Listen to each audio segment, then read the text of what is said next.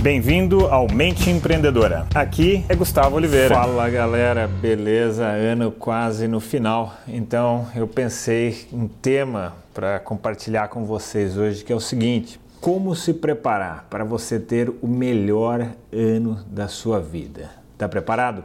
Então toma nota e vamos lá.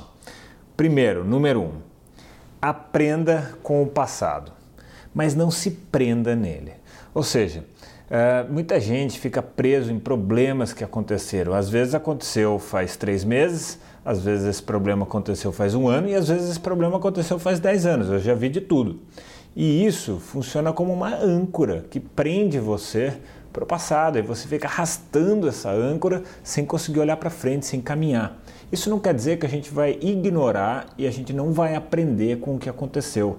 Pode ser profissionalmente, pode ser pessoalmente, pode ser na área que for, beleza? Então aprenda com o passado, mas não se prenda nele. Número 2. Programe a sua mente para ter uma atitude positiva frente a todas as situações que venham a ocorrer. Isso aqui é fácil de falar, difícil de fazer quando você não está treinado.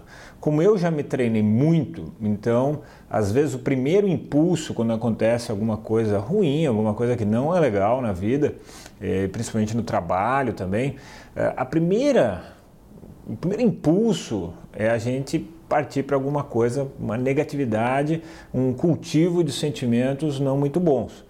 Mas como eu já me treinei muito, então na sequência, né, tipo segundos depois, eu já tomo consciência do fato e eu já começo a procurar como eu posso crescer em cima daquilo, como eu posso me desenvolver, aprender e evoluir mediante aquela situação. E muitas vezes, muitas coisas que eu já construí na vida profissional é, veio de situações desagradáveis, de situações ruins, tá? Então treine a sua mente para isso, beleza? Precisa treinar. Número 3 defina metas de ano novo que sigam algumas características. Bom, todo mundo que eu conheço, todo mundo planeja algo que quer realizar, algo que quer conquistar no ano que vem. Mas muita gente, a maior parte das pessoas, segundo estatísticas, cerca de apenas 9,2% das pessoas cumprem as metas de ano novo.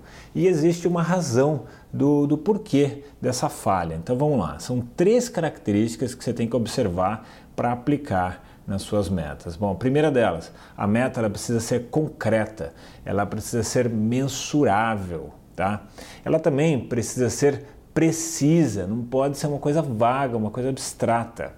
E Outra questão, ela precisa ser clara, não pode ser ambígua. Então, se você apresentar essa sua meta para colegas, eles têm que ser capazes de dizer se você alcançou ou se você não alcançou. Então, se você está é, confuso, você não sabe muito bem se a sua meta está clara o suficiente, precisa e concreta o suficiente, mostre para colegas, tá bem? E se você quiser, me manda uma mensagem. Vá lá no meu Instagram, procura a mente empreendedora e me manda um direct message lá, uma mensagem e quem sabe eu não consigo te ajudar, beleza? Vamos ao passo aqui número 4.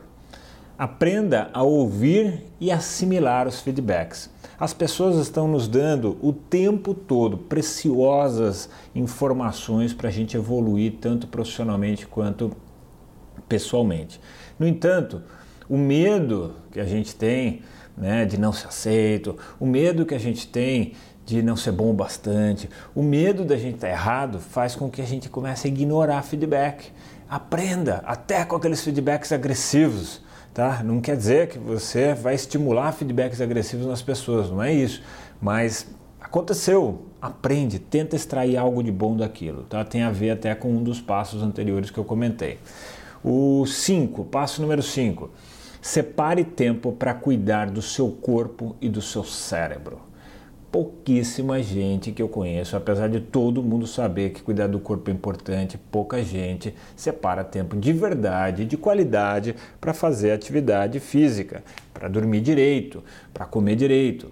E menos gente ainda separa tempo para treinar o cérebro, para cuidar do cérebro, do desenvolvimento cerebral, do desenvolvimento da sua mente. Então, quem sabe você não aplica isso a partir do ano que vem. Próximo passo, número 6. Separe tempo para o ócio criativo. Nossa, isso é um negócio que é sensacional. A gente ter tempo, curtir né, o tempo é, para fazer nada, para observar a natureza, para ler algum livro é, que não tem um propósito necessariamente profissional, para ter um tempo de lazer, mas sem fazer, sem ficar na correria, sem ficar na loucura, sem ficar com compromisso, você apenas curtir um tempo. Não precisa de muito tempo de ócio criativo, mas ele é fundamental para os seus insights, para a sua intuição fluir. Tá? Número 7, separe tempo para curtir a família e os amigos. Né? Poxa, uma vida que a gente não tem tempo para isso não faz sentido. Agora, é óbvio que às vezes a gente está numa semana, num mês corrido, ok, faz parte, principalmente né, quem está seguindo o caminho empreendedor. Mas se a gente não tem tempo nunca, poxa, a gente tem que revisar, tem que repensar um pouco a nossa vida, tá bem? Número 8, cultive boas relações humanas com todo mundo, e com todo mundo que eu digo é com todo mundo, com o porteiro do seu prédio, né? com a, o, o pedinte ali da sua rua. Olha que situação curiosa esses dias. Mesmo aqui em Nova York, bem próximo do nosso do, da minha empresa, tem um pedinte que fica ali pedindo dinheiro na rua. E a gente sempre trata ele muito bem, brinca, dá risada. E esses dias a gente tinha parado o carro rapidinho para descarregar é, uns móveis, umas coisas na, na empresa e estava passando um guardinha dando multa, né? E como era muito rápido, a gente não ia colocar aquele, aquele papelzinho dizendo que pode parar tal. E aí ele correu lá e avisou a gente, olha, tem um guardinha ali dando, dando multa. A gente saiu correndo e deu tempo de tirar antes da multa. Olha que louco, porque a gente trata muito bem né, o pedinte que está ali no nosso quarteirão, tá bom? E o que mais? E o número 9, insira na sua rotina algo que você goste, né? como uma recompensa pelo trabalho duro que você tem no dia a dia. Então coloque alguma coisa que você está enrolando para fazer anos, anos que você gostaria de fazer alguma coisa e você fica, não, depois eu faço, depois eu faço. Faz agora, galera.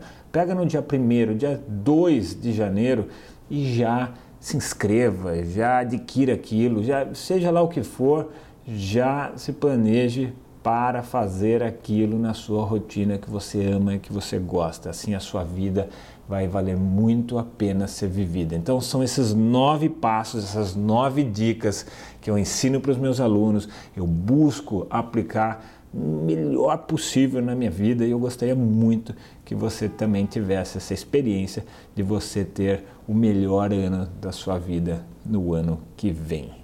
Beleza? Se você gostou desse tema, gostou desses, desse assunto, aliás, se você gosta do meu podcast, deixa aqui um comentário no podcast. Eu vou ficar muito feliz se você deixar um comentário e acesse o meu site gustavooliveira.com.br. Conheça mais de tudo que eu tenho lá, inclusive um trabalho ali poderoso de coaching.